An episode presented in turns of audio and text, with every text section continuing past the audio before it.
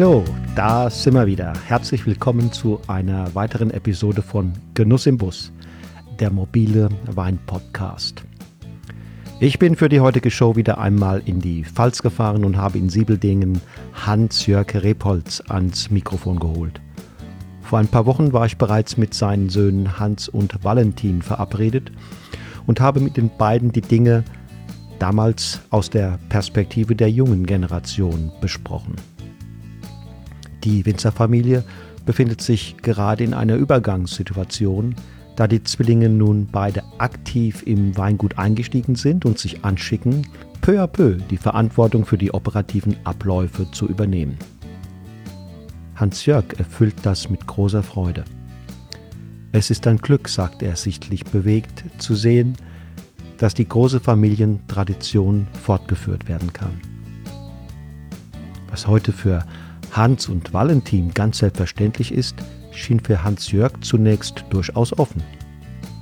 Als es für ihn darum ging, Berufswünsche zu formulieren, dachte er als Jugendlicher zunächst mehr an eine Zukunft als Kunstmaler oder Architekt, denn ans Winzerhandwerk. Doch als 1978 sein Vater Hans als gerade 58-Jähriger verstarb, sprang Hans-Jörg als nicht mal 20-Jähriger seiner Mutter zur Seite und setzte konsequent das fort, was Großvater Eduard Repolz, ein gelernter Forstwirt und der Ökonomierat in der Familie, in der Nachkriegszeit begonnen hatte. Die Idee vom Naturwein. Repolzweine sind maximal mögliche Naturweine. Sie werden und wurden weder schaptalisiert noch entsäuert und auch nicht mit Süßreserve nachträglich gesüßt. Sie wurden bereits konsequent trocken ausgebaut, als rundherum nur liebliche und süße Weine in Mode waren. Und seit 2005 werden die Weinberge biologisch, seit 2010 biodynamisch bewirtschaftet, als konsequente Fortsetzung familiärer Kernüberzeugungen. Heute ist der selbstbewusst auftretende Pfälzer Winzer Hans-Jörg Repolz ganz oben angekommen. Doch wenn dieser feinsinnige Mensch über seine ersten Arbeitsjahre erzählt, die geprägt waren vom menschlichen Verlust, aber auch von finanziellen Sorgen, dann ist diese Narbe noch immer deutlich zu spüren. Nun genug der Vorrede.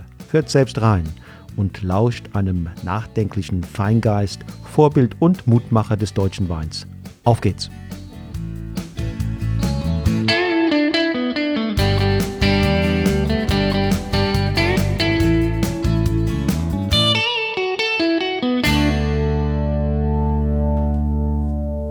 Oh, lieber Herr Repolz, ich freue mich, dass Sie mich hier so freundlich empfangen haben. Wunderschöner Sommermittag, äh, wobei es ist eigentlich vergleichsweise kühl. Es ist eigentlich Sommer, August, aber es ist kühl, oder? Ja, also es ist, sag mal, im Verhältnis zu den, zu den doch sehr, sehr heißen Wochen äh, im Vorfeld ist es jetzt einmal etwas angenehmer, etwas gemäßigter. Ähm, ich, wenn die Sonne hat eine Irrsinnskraft noch, aber man merkt dann doch irgendwo im, im Schatten mhm. ist es schon, schon kühl. Aber ich denke, das wird sich dann, äh, der August war doch meistens in den letzten Jahren immer noch ein, ein deutlicher Sommermonat und das wird auch kommen. Das ist jetzt einfach eine, eine kurze Phase, in der wir Menschen, aber auch unsere Reben äh, deutlich aufleben, weil es ist angenehmer, man kann nachts gut schlafen, weil es ist wieder, wieder etwas kühler und die Reben bekommen endlich mal ein klein bisschen Wasser und können sich mhm. ausruhen. Wir sitzen ja hier im historischen Probierstübchen des Weingutes. Ähm, wie, wie lange gibt es das eigentlich in dieser, in dieser Version, in dieser Form?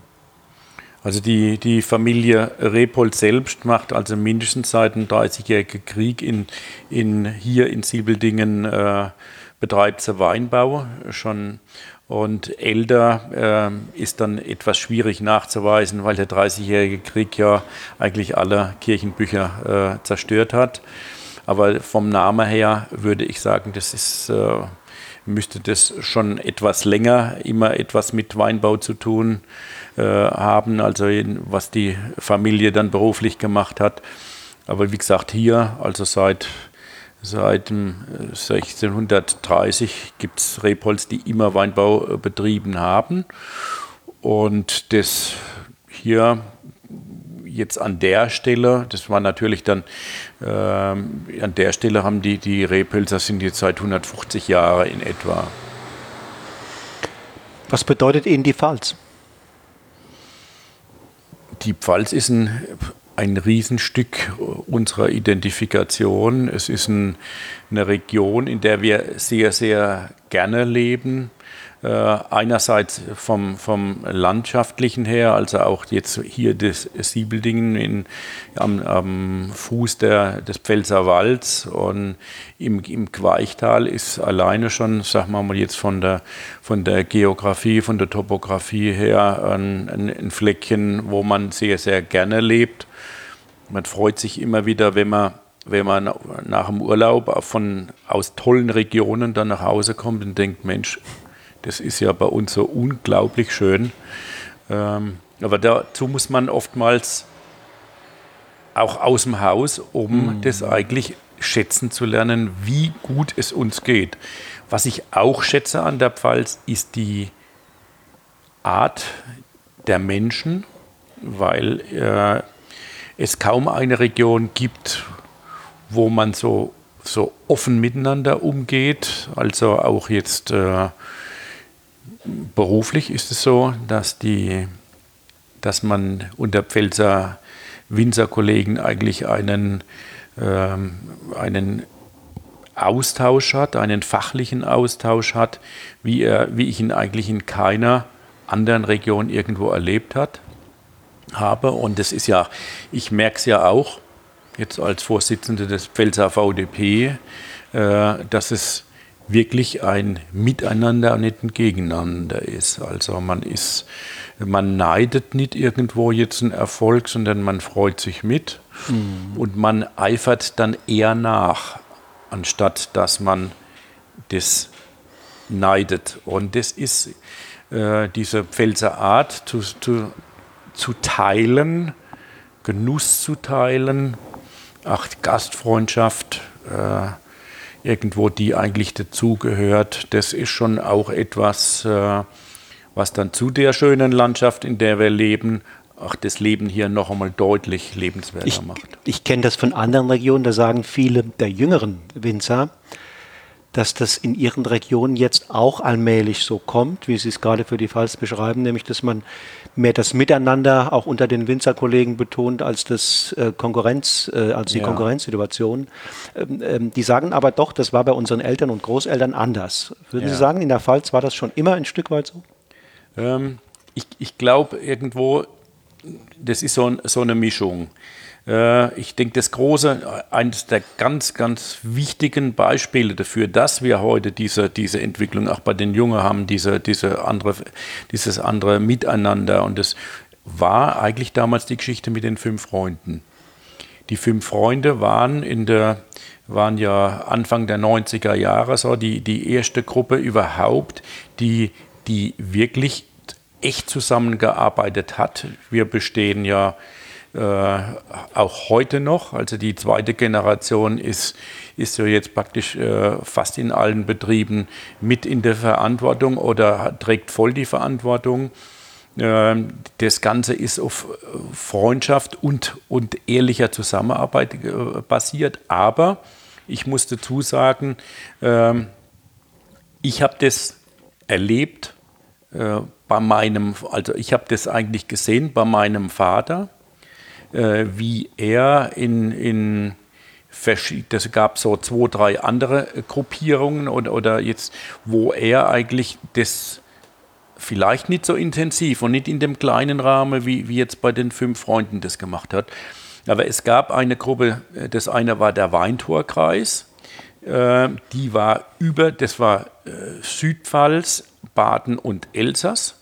Und die haben sich getroffen und haben wirklich auch das war ein bisschen, bisschen äh, geselliger, die ganze Geschichte, aber da ging es auch um, um Wein und die Basis hier war auch die Freundschaft. Also wenn du keine, wenn du, wenn du mit, dem, mit jemand anderem nicht kannst, jetzt menschlich und äh, dann, dann funktioniert das auch nicht. Aber das, das war da, also da hat es wirklich, äh, das war sicherlich nach dem, nach dem Krieg ganz, ganz wichtige äh, Geschichte. Und das andere war der, ein Probierkreis, der war für mich noch einmal wichtiger und der war dann eigentlich auch letzten Endes der, der Grund, warum ich gesagt habe, Mensch, sowas, sowas sollten wir doch auch mal machen, aber dann halt mit, mit Jüngeren. Das war ein Probierkreis, bei dem damals auch der, der Herr Fuhrmann, also vom Weingut Pfeffinger mit dabei war. Das waren die, die äh, Brüder Schwarz, also der Waldemar Schwarz, der Hans-Günter Schwarz von, von Müller-Katwa war dabei, Pfleger war dabei, Gräber. Ja, diesen Probierkreis gibt es auch heute noch.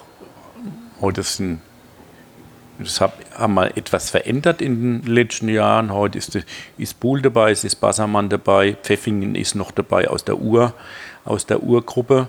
Äh, wir sind noch aus der Urgruppe dabei und äh, Steffen Christmann. Also das ist so, in dieser, da werden die, die, da probiert man die Weine und man spricht aber wirklich knallhart alles an. Ähm, und vor allem die Weine stehen nebeneinander. Man, man sieht dann nicht immer nur seine eigenen Weine, mhm. sondern man sieht, wie, wie stehen jetzt die Weine im Verhältnis zu denen vom, von dem, vom Kollegen. Und äh, wobei es ja durchaus gewünscht ist, Eigenarten oder ein Stil, ich würde jetzt eher sagen Stil, Eigenart kann auch schon negativ sein, aber die Stilistik, die Handschrift der Weingüter, die muss erkennbar sein beim großen Wein für, für mich. Also Qualität, aber die Qualität, die kann ich vergleichen. Und das ist, das funktioniert ja nur, wenn ich die Weine nebeneinander stelle und ich darf auch wirklich das sagen, was ich, was ich denke, was ich schmecke, was ich fühle. Und da gehört viel Vertrauen dazu. Weil es gibt Leute, da brauchst du gar nicht, das funktioniert nicht. Da, da, da in dem Moment, wo ich ehrlich, wo ich dann irgendwo ehrlich äh, meine Meinung sage, da weiß ich, der ist eingeschnappt, der versteht es nicht. Aber das ist, die, das, ist das, was ich vorhin gesagt habe. Also ich glaube da, das sind so diese Keimzelle und die, die Junge, jetzt komme ich wieder auf das zurück, also diese, die Jungen, die haben sehr, sehr, äh, die haben das gesehen, dass sie zum Teil wirklich da viel, viel weiterkommen, eben wenn, wenn ich mich vergleiche, wenn ich mich austausche, wenn ich mir wirklich die Tipps hole vom Kollegen, du, wie machst du denn das? Und der sagt mir ganz ehrlich, ja. Das sagt es mir dann, wenn ich ihm vorher auch was gesagt habe. Und das ist ja in mehrerlei Hinsicht interessant. Zum einen ist es eine Art Verkostungsschulung, also ja. ein sensorisches Training, äh, Abgleich auch mit der Sensorik von anderen. Und es ist aber auch zweitens ähm, vielleicht ein, ein Beitrag, den eigenen Stil noch weiter zu schärfen. Richtig. Ganz, das ist ja das, ich habe es ja vorhin gesagt, das ist ganz, ganz wichtig eben, dass man da seinen, seinen Stil in diesem Vergleich dann sieht und wiedererkennt. Also, und äh, also dieses, deswegen finde ich, das ist für mich auch, war für mich auch immer ganz, ganz wichtig im, im VDP zum Beispiel. Wir haben ja zum Teil sehr, sehr strenge Richtlinien, aber die dürfen nur so weit gehen, dass sie nicht den Stil und die Eigenart und die, und die, äh, sag mal, die natürlichen Bedingungen, die die, die ja die Weingüter auch haben, dass er das irgendwie so uniformieren würde, dass nur noch, einen, mhm. nur noch ein Typ Wein rauskommt. Das wäre eine Katastrophe. Also ich glaube, dass das eigentlich gerade dieses Herausarbeiten, dieses, dieses Erkennen, zum Beispiel, das ist ein Riesling, dann erkenne ich sogar vielleicht irgendwo die Lage oder den Winzer. Das geht ja nur, in dem Blind, äh, Blindtest, äh, Blindtasting, das funktioniert ja nur, wenn ich eine Eigenart, Eigenart einen Stil habe. Wenn Sie unseren Hörern ähm, in zwei, drei Sätzen versuchen sollten zu erklären, was ist denn der typische Repold-Stil und wie kann ich ihn, ihn in einer Probe mit mehreren Weinen aus der Region erkennen? Ja, äh, Repolz ist ich würde jetzt, das sind, hat verschiedene Einflüsse. Also Rebholz ist einmal, jetzt Südpfalz ist etwas kühler, ist etwas schlanker als Mittelhart. Die ähm, Weine sind oftmals, ich, jetzt, gerade jetzt unsere Weine, ich, sind für mich oftmals so, mh, hm, die liegen zwischen Mittelhart und nah von der Stilistik. Also sind, sie sind etwas schlanker, sie sind äh, sehr trocken. Rebholz ist immer schon sehr, sehr trocken. Wir, sind, wir produzieren keine Weine mit einer extremen Frucht, weil diese Frucht auch äh, meistens sehr vergänglich ist. Es sind Aromen, die, die nach zwei äh, Jahren, drei Jahren weg sind. Wir wollen Weine produzieren, die ein langes, ein langes Leben mit haben können, wenn, wenn man die Geduld hat, weil wir einfach wissen, dass viele Weine einfach mit der Zeit, nach fünf Jahren, sechs Jahren, noch spannender, noch, noch, noch feiner sind, wie vielleicht in der Jugend. Ja, und es sind kompromisslose Weine. Das ist einfach deswegen, weil der Großvater eigentlich äh, vor 60, äh, 60 Jahren, äh, 70 Jahren eigentlich angefangen hat, seine Stilistik zu definieren. Er hat sich überlegt, was ist die Kernkompetenz, also das, was, was die natürlichen Bedingungen, die wir hier in Siebeldingen haben, ähm, am besten, am, am besten, also optimal ausdrücken oder prägen und er wollte nicht irgendwie Wein, äh, Weine, große Weine, die es irgendwo gibt, im, äh, dann kopieren. Er wollte Originale schaffen, also das, was man als Kernkompetenz bezeichnet.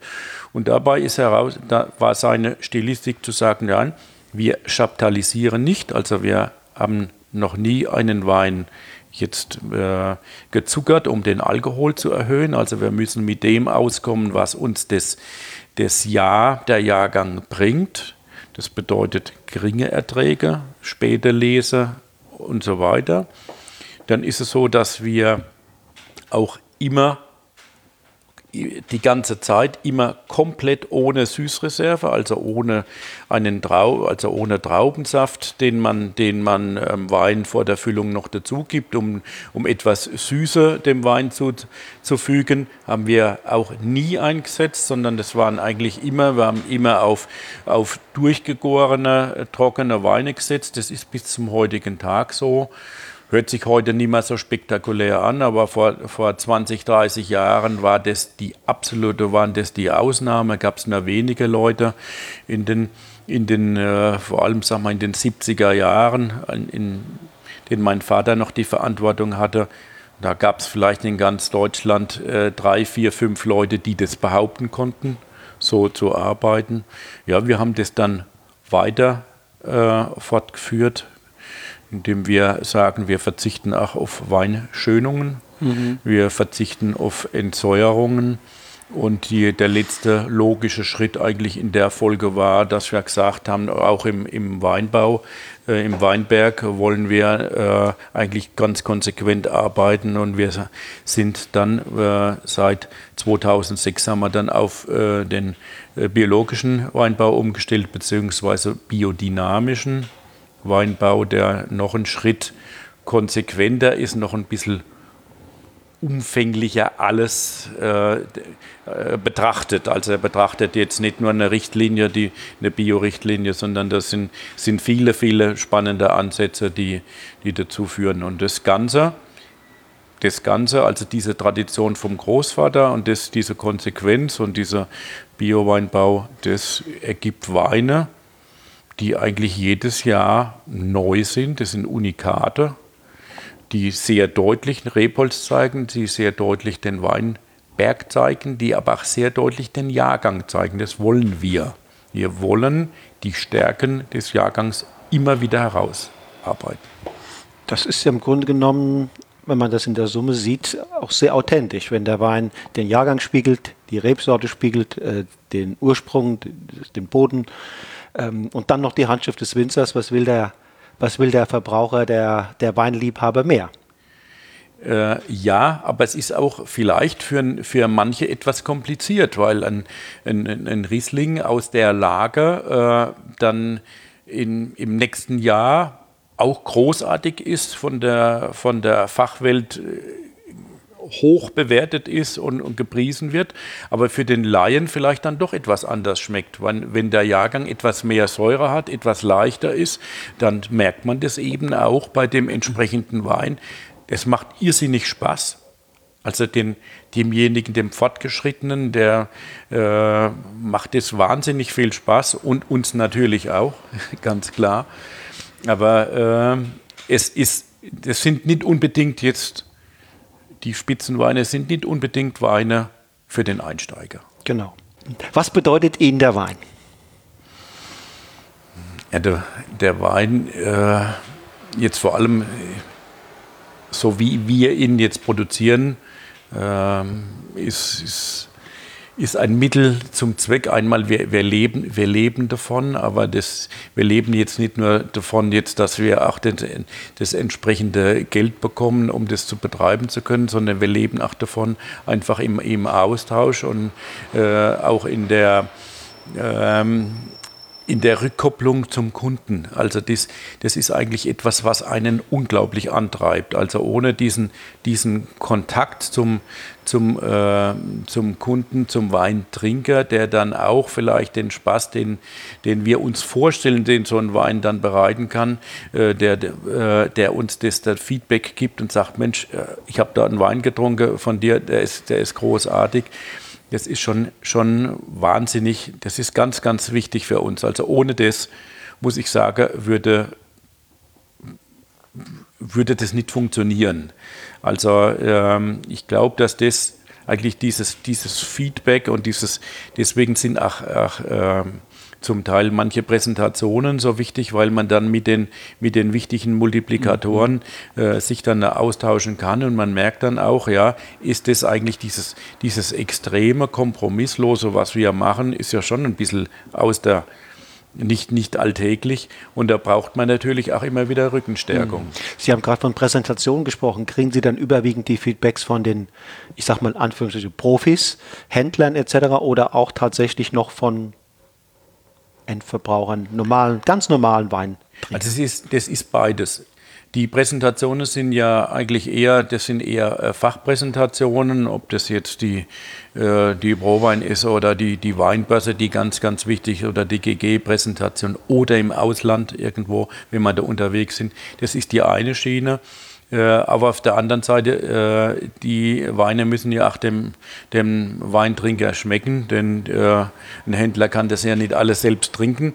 Also insofern ist es, ist es natürlich auch wichtig, das mitzubekommen. Und, aber das, dieses Feedback bekommen, ja, bekommen wir ja hier, wenn die, wenn die Kunden den, auf den Hof kommen oder bei den Präsentationen, die wir hier auf dem Hof machen für unsere Kunden, dann merke ich ja, ob das ankommt oder nicht. Das merkt man ja sofort. Also wenn man eine Probe macht, den, dem äh, Kunden äh, die, die Weine zu probieren gibt, dann merkt man ja, äh, hat er jetzt den, den Spaß, den wir uns vorstellen, den man haben kann mit so einem Wein. Aber Wein ist, ist Geschmackssache, wird es immer bleiben. Und das ist auch etwas, wo ich auch immer eigentlich größten Wert drauf lege. Das muss einem selbst schmecken. Und ich kann nicht irgendwo, wenn ein Wein jetzt äh, tolle Bewertung hat und mir schmeckt der Wein nicht und dann trinke ich das ist ein Quatsch. Also das ist so wie wenn ich, wenn ich Musik hören würde, die eine äh, super gute Kritik bekommen habe, die mir nicht gefällt. Das macht niemand. Mhm. Und so ist es auch beim Wein und beim Essen. Es muss, es muss mir schmecken. Weinbewertungen, Weinbeurteilungen, Weinführer sind ein guter Führer hin, um in, in, für, für den entsprechenden Geschmack des Weintrinkers das entsprechende zu finden. Aber äh, wie gesagt, also für mich ist nach wie vor, ich mir muss es schmecken, mir muss es Spaß machen. Deswegen äh, würde ich mich da, was den Geschmack angeht, äh, nie verbiegen lassen, wenn ich irgendwo, wenn ich jetzt ein Weintrinker bin und anfange. Was man auch merkt, also wer mit dem Weintrinken anfängt, äh, hat am Anfang ein bisschen anderer Geschmack wie nach einigen Jahren Erfahrung. Äh, es sind auf einmal vielleicht andere Weine, die äh, ja, mit denen die, die einem doch deutlich mehr Spaß bereiten, wie die wie Weine, mit denen man anfängt. Und äh, man lernt dazu. Das ist aber in allen Bereichen so. Das ist im Beruf so, mhm. das ist im Hobby so. Erfahrung ist einfach das. wir sind uns ja schon ein paar Mal begegnet im Leben. Ähm, Sie machen auf mich den Eindruck eines nachdenklichen Menschen. Würden Sie dem zustimmen? Auf jeden Fall. Äh, in, allen, in allen Bereichen ist so, dass ich, äh, dass ich mir sehr viele Gedanken mache und ich kann mich auch nicht verbiegen. Ich kann nicht, ich könnte nie irgendwo etwas erzählen, wo ich nicht hundertprozentig hinten dran stehe. Also ich bin ein, ein, ein extrem ehrlicher, geradliniger Mensch, äh, sage sehr gerade raus, was ich, was, ich, was ich denke. Oder halte meinen Mund, wenn ich das nicht sagen kann. Und äh, ja, also der Eindruck ist nicht ganz verkehrt. Was glauben Sie, weshalb sind Sie auf dieser Welt? Was ist Ihr, sag mal, Ihr Auftrag? Was wollen Sie verändern oder, oder hinterlassen? Ich fange jetzt mal mit dem Allgemeinen an. Also ich habe, äh, ich bin in einer Familie aufgewachsen, die sich nie vor Verantwortung gedrückt hat. Also sowohl äh, jetzt die, die, die, die, die Urahnen waren schon oft Schultheiße. Also hier am, am Ort, ich habe hab meinen Großvater noch erlebt und habe meinen äh, Vater erlebt, wie, wie man, äh, dass es eigentlich äh, wir sind so, so aufgewachsen, dass man nicht nur kritisiert, sondern dass man auch Verantwortung übernimmt, äh, als kritisieren und tun. Insofern bin ich sowohl berufsständig äh, in, in, in einigen äh, Vereinen sehr in, in, verantwortlicher Position unterwegs, als auch hier in, in der Region in äh, kommunalpolitisch äh, übernehme ich Verantwortung. Auf der anderen Seite, jetzt komme ich auf, das, auf den Wein zurück, da ist es so, dass ich mich einfach in der Position sehe, dass ich in einer sehr komfortablen Position bin, ein, äh, ein Weingut äh, in meiner Generation führen zu können, auf die nächste Generation dann weiter, weiterzugeben, äh, Besitz zu, Besitz zu erhalten und zu vermehren, die Philosophie, äh, die, die bei uns in der Familie im Weingut vorhanden ist, die auch fortzuführen zu, zu perfektionieren. Also es sind sicherlich einige Sachen drin, die, die wir heute noch, noch vielleicht besser machen, als, als, das, als das der Vater und der Großvater schon gemacht haben. Aber das hängt auch mit der Kenntnis zusammen, mit den Möglichkeiten, technischen Möglichkeiten. Ja, also ich sehe mich einfach als ein, als ein Glied in der Kette der Generationen, des Generationenvertrags, was eigentlich in der Landwirtschaft ja üblich ist. Da sehe ich mich und fühle mich aber darin wohl. Äh, und vor allem auch deswegen, weil erkennbar ist, dass es eben weitergeht, dass ich, dass ich die, das Lebenswerk auch wieder weitergeben kann, so wie ich es eigentlich bekommen habe von den Generationen davor. Was bedeutet es Ihnen, jetzt zu wissen, dass zwei Söhne da sind, die hier äh, sozusagen das fortführen? Das ist eigentlich das Schönste, was es überhaupt gibt. Ähm, ähm, das ist nicht ja, weil man geht mit einer, ich, ich, gehe momentan mit einer noch viel, viel größeren Energie dran, mit einer, mit, mit, mit, mit Spaß dran, weil, weil jede je, jeder Aufwand, jede Investition, alles, was, wir, was, wir, was ich jetzt mache, kommt ja auch den Nächsten zugute. Also das ist, das ist wahnsinnig wichtig und ich, ich muss jetzt ehrlich sagen, also die, die letzten beiden äh, Ernten waren die schönsten Ernten, die ich jemals erlebt habe. Und ich freue mich jetzt schon auf die, die Ernte 2019, wenn jetzt zum ersten Mal beide beide äh, Kinder dann mit im Herbst da sind. Wir haben ein ganz, ganz junges Team. Auch die, die, die Mitarbeiter sind praktisch fast so alt, ach, äh, nur wie, wie jetzt unsere, äh, wie die Zwillinge. Und das ist, das merkt man, die, die brennen, die sind unglaublich neugierig, die hinterfragen alles, die sind nicht satt. Und ich habe dann eher sogar, also das ist ja auch, das ist ja genau, das sind ja genau meine Sachen. Ich bin ja auch äh, nach wie vor wahnsinnig neugierig. Ich stelle nach wie vor eigentlich alles in Frage, aber ich habe jetzt in diesem, in diesem äh, Verbund in diesem Team bin ich jetzt eigentlich eher das, der also mal sogar ein bisschen bremsen der muss und, und, und, und sagen muss, halt, oh, jetzt müssen wir mal, es ist jetzt gut äh, und die, die jungen, auch die jungen Mitarbeiter, die wissen das zu schätzen, dass man bei uns Sachen machen kann, die sich eigentlich kaum ein Betrieb erlauben kann. Also vom, vom, vom, vom Risiko, vom Aufwand her, also auch von den Produktionsmöglichkeiten. Äh, ja, das, das macht irrsinnig viel Spaß. Ein Beispiel für das Risiko? Risiko würde ich jetzt nicht sagen, vielleicht Aufwand. Also im, im, im letzten Jahr, 2018, äh, ein Jahr äh, mit, mit sehr, sehr gesunden Trauben. Das ist, das, war die, das ist eins. Aber 2018 war ja auch ein sehr trockener, heißer Sommer. Äh, und da haben wir, wir haben schon seit Jahren ein, so ein ein System, dass wir, dass wir die ständig die, die, die jede Parzelle beproben, immer mit, mit, mit, äh, mit verschiedenen, wenn immer 100 Beeren gesammelt, äh, sehr quer über den, über den ganzen Weinberg. Aber das passiert nicht nur einmal, also das ist, das ist oftmals, dass man nach zwei Tagen schon wieder jemand rausschickt, um einfach zu wissen, wie sieht es aus mit, mit äh, Mossgewicht, wie sieht es aus mit vor allem die Säure, ist das ganz Wichtige. Und ähm, das ist eins, deswegen wissen wir sehr, sehr, sehr genau im Prinzip immer, was uns im Weinberg erwartet. Aber im, im letzten Jahr war es so, dass wir in den, in äh, den Weinbergen, äh, in den großen Gewächsweinbergen, äh, die zum Teil älter sind, sind ja auch jung untersetzte Reben dabei. Oder man hat Stellen dabei, die, sind, die haben vielleicht ein bisschen, ein, ein bisschen Trockenschäden gehabt. Was da nicht sowieso schon vor der Ernte abgeschnitten wurde, weil man, um einen Stock zu, zum, äh, äh, ja, damit er überleben kann, und dann schneidet man die Trauben weg, damit er sich nicht, nicht verausgabt, nicht eine Notreife macht und dann vielleicht abstirbt.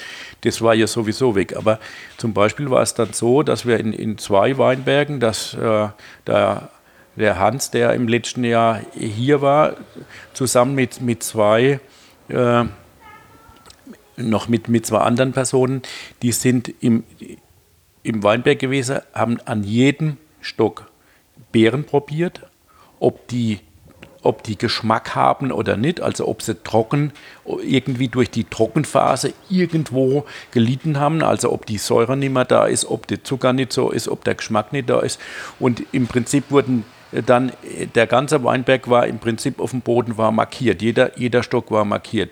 Und das ist etwas, das macht man, das macht man nicht so oft.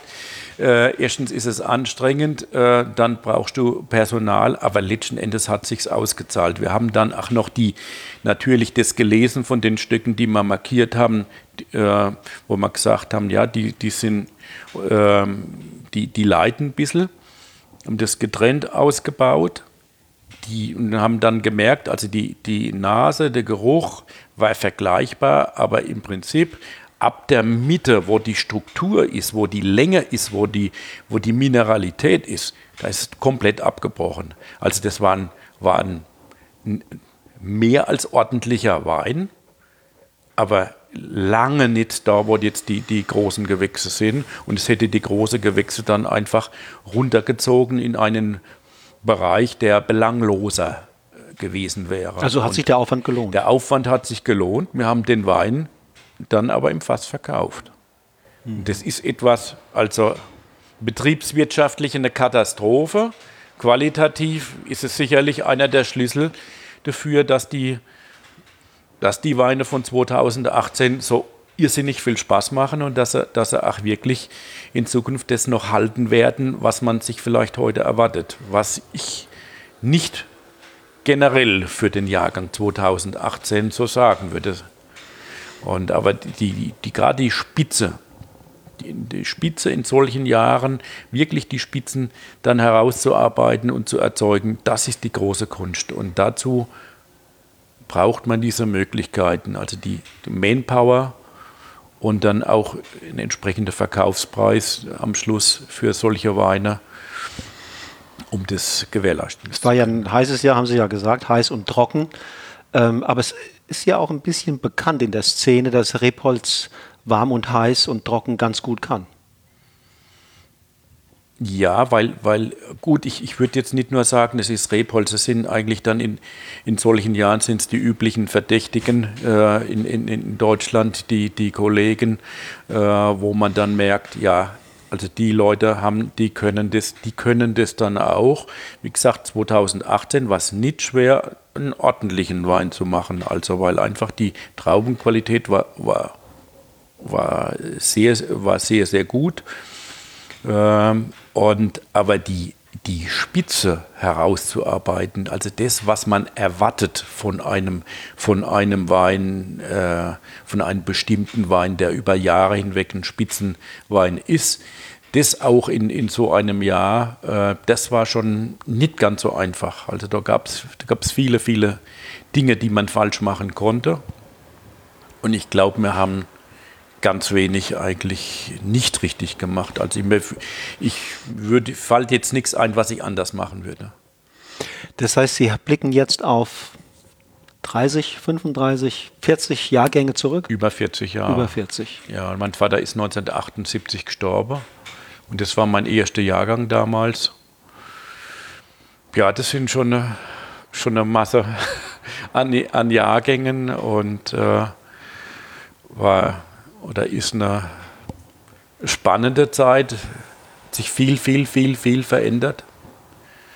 Äh, nicht nur bei uns, sondern auch insgesamt in der Weinwirtschaft, in der Region, in, in der Pfalz, in der Südpfalz, auch Deutschland im Verhältnis jetzt, im, jetzt im, auch im, im, im Export, wenn man sich das vorstellt, wo, äh, wo was sich da jetzt wieder verändert hat, wie, wie jetzt doch Stück für Stück die, die Top-Weine bei den wichtigen Multiplikatoren auch immer wieder, äh, also bei, jetzt bei, bei Presse, bei Händler, bei Importeuren auch wieder Stück für Stück äh, sich äh, ein Image, was vor 100 oder vor über 100 Jahren eben vorhanden war, wieder zurückerobern. Wir sind noch lange nicht da, wie vor, vor 100 Jahren, ganz klar. Aber äh, wir sind weit weg von dem, was vor 40 Jahren war, äh, Sweet and Cheap und Liebfrauenmilch. Gott sei Dank, muss man sagen. Aber da ist, das hängt damit zusammen, dass die Qualität in, in, in der Spitze in Deutschland so gut ist wie, wie wahrscheinlich auch schon ganz, ganz lange nicht. Sie haben das Weingut also in einer Phase übernommen, wo der deutsche Wein insgesamt noch in einer sehr, sehr schwierigen Situation war. Mhm. Ähm, hier in der Südpfalz auch. Überwiegend wurde süß, süß lieblich äh, produziert. Äh, war vor kurzem bei dem, kurzem bei dem ähm, Weingut Keller mhm. in Oberbergen. Das genau, war ja das auch war der, der Vater des heutigen Inhabers, auch genau. einer der ersten das waren vier, Trockenpioniere. Das, das, genau, das war, das war der, der äh, alte Franz Keller, das war mein, mein Vater. Dann war es äh, der, ein, ein, Sauer in Franken. Mhm. Äh, ne, Quatsch, Schmidt, Schmidt, äh, mhm. der Sch Schmidt, Robert Schmidt in den Franken war es. Und es gab noch jemand an der Mosel. Also ich, ich glaube, Leo Kappes hieß, hieß der. Das ist ja, wie gesagt, das ist so lange her. Ich kannte die Leute nur vom, vom, vom Hören sagen. Und, äh, aber mein Vater hat das irgendwo so noch Ende, Ende der 70er Jahre dann erlebt, dass, dass trockene Weine auch salon, salonfähig wurden. Das war vorher, also muss man einfach wissen, in den 60er, 70er Jahren, da trockene Weine zu machen, da warst du eigentlich ein, aber sowas von Außenseiter, mhm. das kann man sich nicht vorstellen. Ähm, ich hatte dann aber, als mein, mein Vater gestorben war, natürlich diese eine eine treue Gefolgschaft von, von, von Kunden, äh, die eben das andere wollten. Das war sicherlich auch der Grund, warum wir dann überlebt haben. Ich war damals 19 Jahre alt, wo mein, wo, als mein Vater gestorben ist. Und äh, es war nicht so, es war nicht so einfach. Also die Kunden und ein, äh, eine sehr bescheidene Art zu leben und alles, was irgendwo an wieder zurück in den Betrieb stecken, das hat dann dafür gesorgt, dass wir, dass wir heute noch überleben. Das war, war eine schwere Zeit, muss man, muss man wirklich sagen. Herr Rippolz, was ist eigentlich ein Ökonomierat? Ja, ein Ökonomierat ist ein, ist ein Ehrentitel äh, in der Landwirtschaft. Es gibt in Rheinland-Pfalz drei ähnliche also drei Titel in dieser Reihe. Das ist eigentlich so ein Ehrentitel wie ein Professor HC oder Dr. Mhm. HC. In Rheinland-Pfalz gibt es noch den, den Justizrat und den Sanitätsrat. Das sind auch Ehrentitel, die verliehen werden, eigentlich in, de, in, in der Regel für Lebenswerk. Also das bekommt man meistens erst am, am Ende seines Berufslebens, äh, ist auf Vorschlag des Berufsstandes und wird dann vom, vom Minister oder Ministerpräsident quasi ausgestellt und darf geführt werden wie, wie die anderen Ehrentitel auch. Und das hat mein Großvater bekommen, der eigentlich ein großer Qualitätspionier war und vor allem ein, ein Wahnsinnsvorbild für viele, viele Kollegen in der Südpfalz, die damals alles andere als angesagt war. Also die, Südpfalz hatte eigentlich kein Image. Mein Großvater war da eigentlich äh, der große Pionier, hat mit sehr, sehr, sehr, sehr viel äh, Prämierungserfolge gehabt, hat Weine produziert, die, die äh, ja in nicht nur jetzt in Fachkreisen, sondern eben auch bei Sammlern äh, sehr, sehr gesucht waren und hat dann im Prinzip zum, glaube, als er 65 wurde, hat er dann diesen Titel bekommen.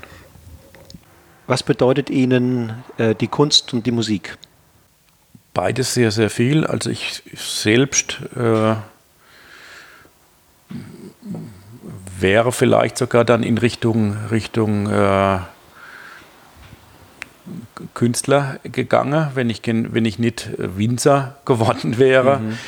Also äh, ich denke, dass ich äh, sehr gut zeichnen konnte oder das hat man, habe ich natürlich auch ein bisschen verlernt. Das ist eine Übungsgeschichte, aber ich war sicherlich einer von den, von den äh, Leuten, die in, in der Schule als großes Talent immer irgendwo da gesehen wurde. Ähm, deswegen ist es so, dass ich, dass mir das, dass wir, dass mir Kunst viel Spaß macht, also bildende Kunst sehr viel Spaß macht. Bin da einfach sehr äh, spontan, also entweder mir gefällt was oder mir gefällt äh, das nicht und äh, da kommt es mir auch nicht drauf an, also ob das jetzt dekorativ ist, ob ein Bild jetzt irgendwo äh, also ich sehe ein, ein Gemälde nicht als ein Einrichtungsgegenstand, sondern sie ist im Prinzip als ein Gemälde mit einer Botschaft oder mit einem mit etwas, was emotional einen irgendwo berührt. Das ist, äh, also es spielt schon eine gewisse Rolle, Musik auch. Also das ist so, dass ich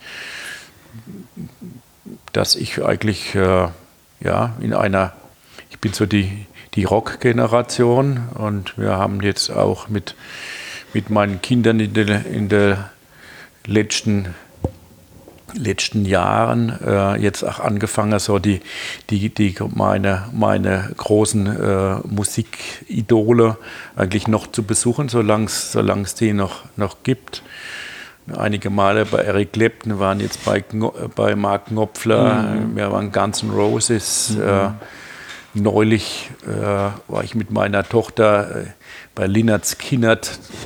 Ein absolut grandioses Abschiedskonzert cool. in Frankfurt. Also eine Band, die mich, die mich früher mhm. sehr äh, bewegt hatte. Und ich muss echt sagen, ich kriege jetzt noch Gänsehaut, wenn ich dran denke. Äh, das war die klar Abschieds, Abschiedstournee, aber das war mindestens so gut wie die, wie die, wie die alten Schallplatten, die ich oben habe und auch immer wieder höre. In den letzten habe die große äh, Schallplattensammlung, habe mir einen guten Plattenspieler gekauft und jetzt, wenn ich also mal Zeit habe, hole ich die alten Sachen raus und das ist und das macht Spaß, wie auch jetzt die Kinder einen ähnlichen Spaß haben und dann auch äh, sich darüber freuen und dann fragen sie ja, wie war denn das damals und, und sogar, wenn man dann den ein oder anderen Musiker heute noch in den in den letzten Jahren den irgendwo noch erleben kann. Mark Knopfler ist jetzt gerade 70 geworden. Und ich denke, das war noch nicht das letzte Konzert, aber. Und erstaunlich gut, wie sich das anhört auf Vinyl, ne? Ja, das, das ja. Also ich, ich, ich glaube, ich habe den ach, großer Dire Straits-Fan natürlich auch gewesen. Ich habe Knopfler glaub, bestimmt jetzt achtmal live gesehen und vor allem jetzt momentan ist er in dieser Phase, wo er jetzt ist, ist er so gut wie damals in den, in den als mit als macht mit aber doch ganz andere Musik jetzt. Äh, er macht jetzt, er ist jetzt wieder vom, vom, vom Klangbild her wieder eher da, wo er bei Dire Straits war. Mhm. Zwischendrin war mal so was, das fand ich fand ich ziemlich schrecklich. War nicht meine, war nicht meine Musik, aber er macht es jetzt alles instrumental, also relativ wenig, so, so gut wie keine Elektronik dabei. Hatten große, das waren zwölf Musiker, die fast 50 Instrumente gespielt haben. Und es war wie ein, wie ein Konzert, eigentlich wie, wie ein klassisches Konzert mit, mit einem Orchester so, aber halt die, die Musik und der Sound, den, den Dire Straits früher ja in, in einer Art und Weise dann auch äh, gespielt hat. Ja, das ist so, man, man ist, man, man ist irgend so, so wie wenn man abhebt manchmal. Mhm. So, man kommt fast so ein bisschen in, in, in, in Trance. In Trance. Mhm. Und das hat er, hat er wirklich mit dieser Instrumentierung äh, unglaublich, eigentlich fast noch besser wie, wie früher instrumental hinbekommen. Ich habe dann gleich danach die alten Platten gehört und fand also, dass das auf jeden Fall nicht schlechter war. Gibt es da eine Verbindung zwischen dem sinnlichen ähm, Hans-Jörg Rebholz, der Musik liebt, der die bildende Kunst liebt, der möglicherweise selbst sich ab und zu nochmal hinsetzt und äh, den Stift in die Hand nimmt, um zu malen, und dem Hans-Jörg Rebholz, der mit vielleicht einer ähnlichen Sinnlichkeit Wein macht?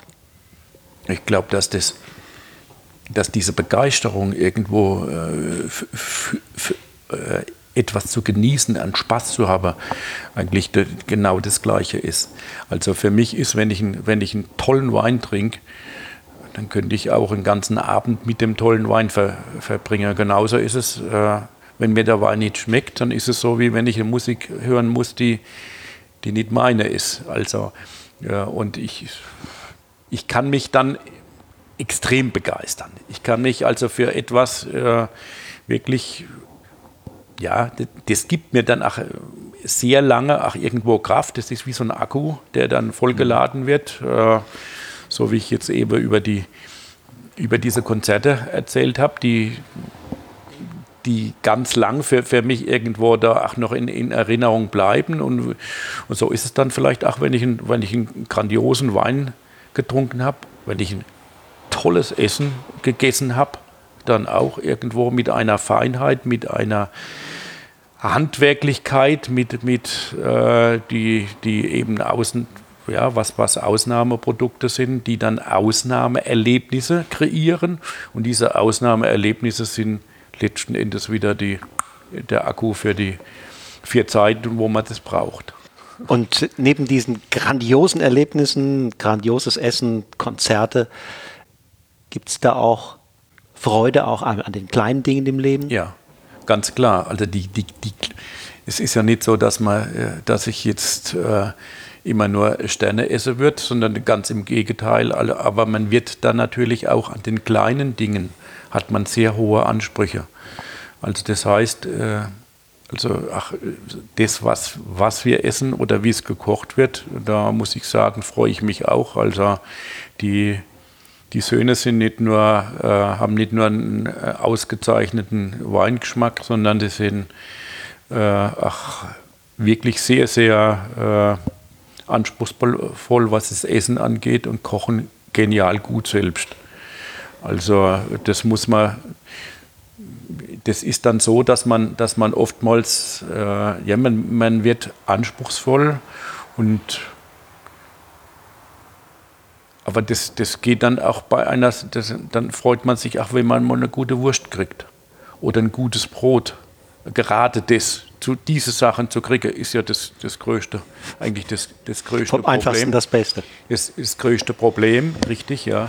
Vom Einfachen das Beste, was, wie, wie Franz Keller das auch geschrieben hat, das, das, das, das passt hundertprozentig. Das ist eigentlich die große Schwierigkeit. Mhm. Deswegen ist so, dass wir oftmals ja, dann auch manche Sachen dann selbst machen. Die, die Jungs, die machen ihre machen Würste selber, äh, die sind ja Jäger, haben deswegen auch äh, super Fleisch.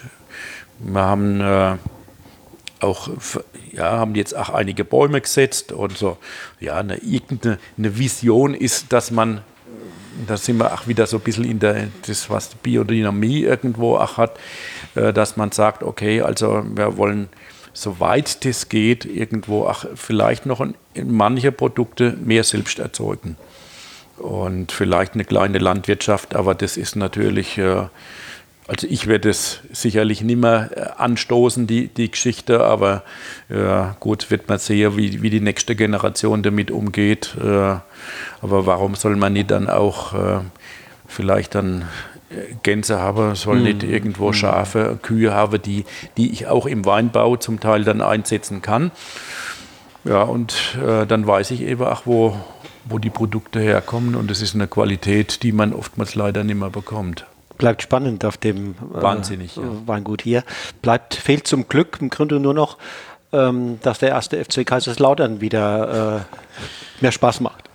Ja, momentan, äh, also das, das, das Spiel, äh, zumindest das Pokalspiel jetzt gegen Mainz, war natürlich jetzt wieder so, das war Balsam auf die geschundenen Seelen eines, eines uralten FCK-Fans. Und äh, wir haben ja auch familienintern immer wieder die, die Diskussion, warum ich jetzt meine Tabakat selbst in der dritten, in der dritte Liga noch habe. äh, also ich werde die, werde die halten, auch wenn ich so gut wie, ja, wie, wie nie Zeit habe, eigentlich hoch, hoch zu gehen jetzt von den Spielzeiten, aber das hat was einfach mit äh, Identifikation zu tun und vielleicht kommen irgendwann mal bessere Zeiten.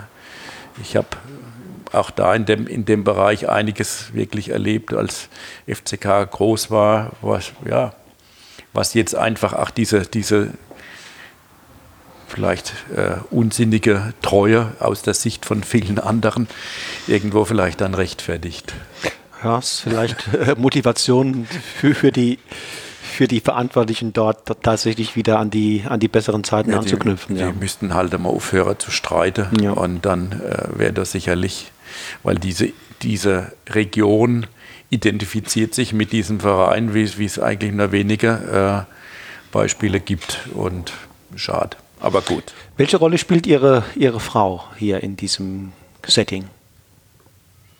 Ja, ohne, ohne meine Frau wären wir sicherlich nicht da, wo wir, wo wir heute sind. Sie ist ganz, ganz, ganz entscheidend äh, in, in, in ganz, ganz vielen Bereichen, äh, auch im, im Kontakt zu, zu unseren Kunden, weil sie einfach äh, jemand ist, äh, der sehr, sehr sympathisch ist und, und sehr gut ankommt, die, die sich sehr gut äh, die, die Kunden und ihr, ihr die, die Spezialitäten, also wie die, die kennt sich dann aus, die kann sich, die kann sich unglaublich viel, viel merken und kann wieder da anknüpfen an die Gespräche vom, vom letzten Mal. Das ist etwas, was man, was man eben hat oder nicht. Meine Mutter hatte das auch.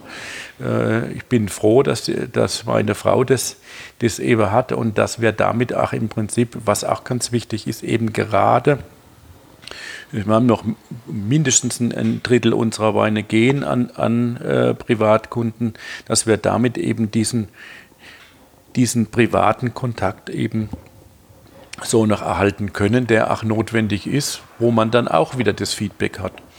Ja, und äh, was vielleicht auch äh, wichtig ist, äh, ich bin manchmal so ein bisschen der, der Künstler äh, und vielleicht auch manchmal zu, zu weich. Und da ist es zumindest gut, wenn, wenn man jemand hat, der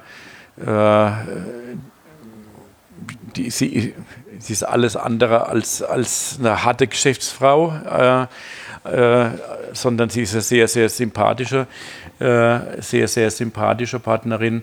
Und, und ohne, ohne sie wäre ich nie da. Also das ist alles, ist, ist immer zusammen äh, entstanden, weil Begeisterung, ich teile äh, Begeisterung, sie auch.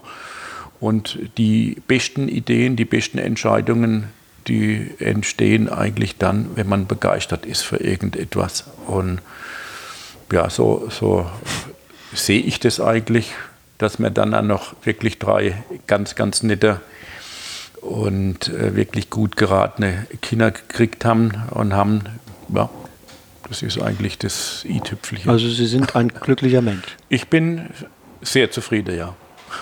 Was wünschen Sie sich für die Zukunft?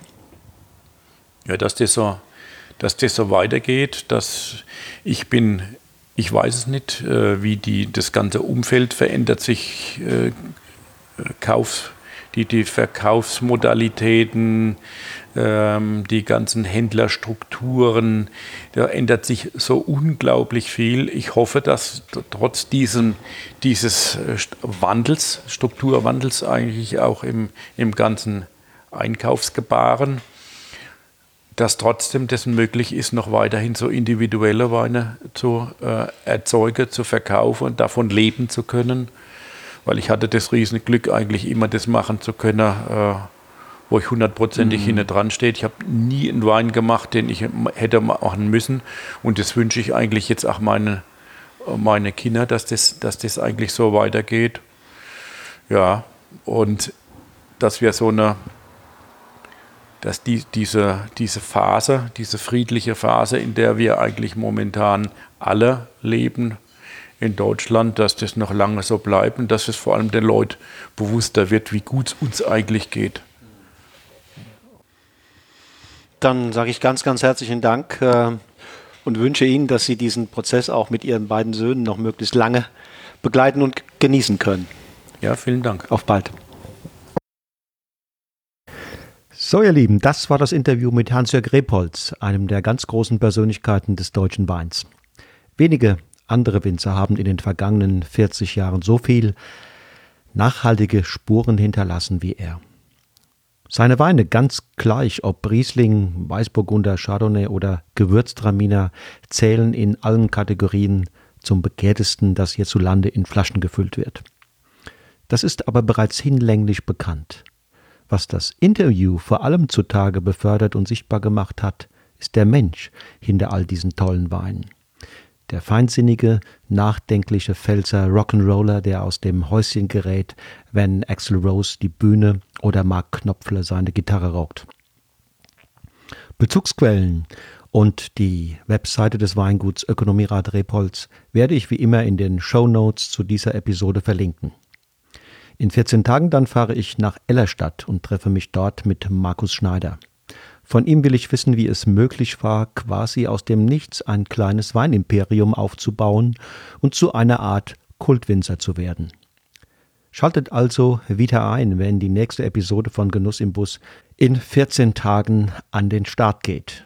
Mehr Informationen zu meinen Seminar- und Kursangeboten findest du wie immer unter www.wolfgangstaud.com. Und ganz aktuell noch einmal der Hinweis auf mein neues kostenloses E-Book mit dem Titel Dein Start in die Weinwelt. Wie du mehr Genuss ins Glas bekommst. Es richtet sich an all jene, die gerne Wein trinken, aber noch nicht besonders viel darüber wissen und denen es nicht immer leicht fällt, die Weine zu finden, die ihnen gut gefallen.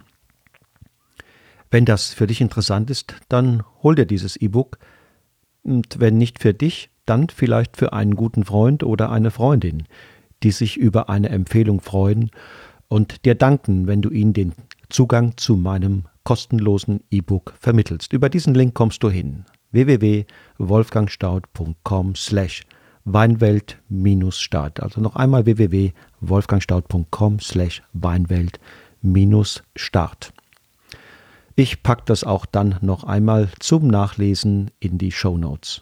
Und Wenn dir dieser Podcast gefällt, sag es weiter. Informier deine Freunde und alle Menschen, die sich ein bisschen für Wein und die Welt, in der er entsteht, interessieren. Für heute rufe ich dir zu, hab ein schönes neues Jahr 2020 und leiste einen kleinen Beitrag, dass sich die weniger erfreulichen Dinge in der Welt zum Besseren wenden. Und natürlich, lass es dir schmecken. Tschüss und auf Wiedersehen.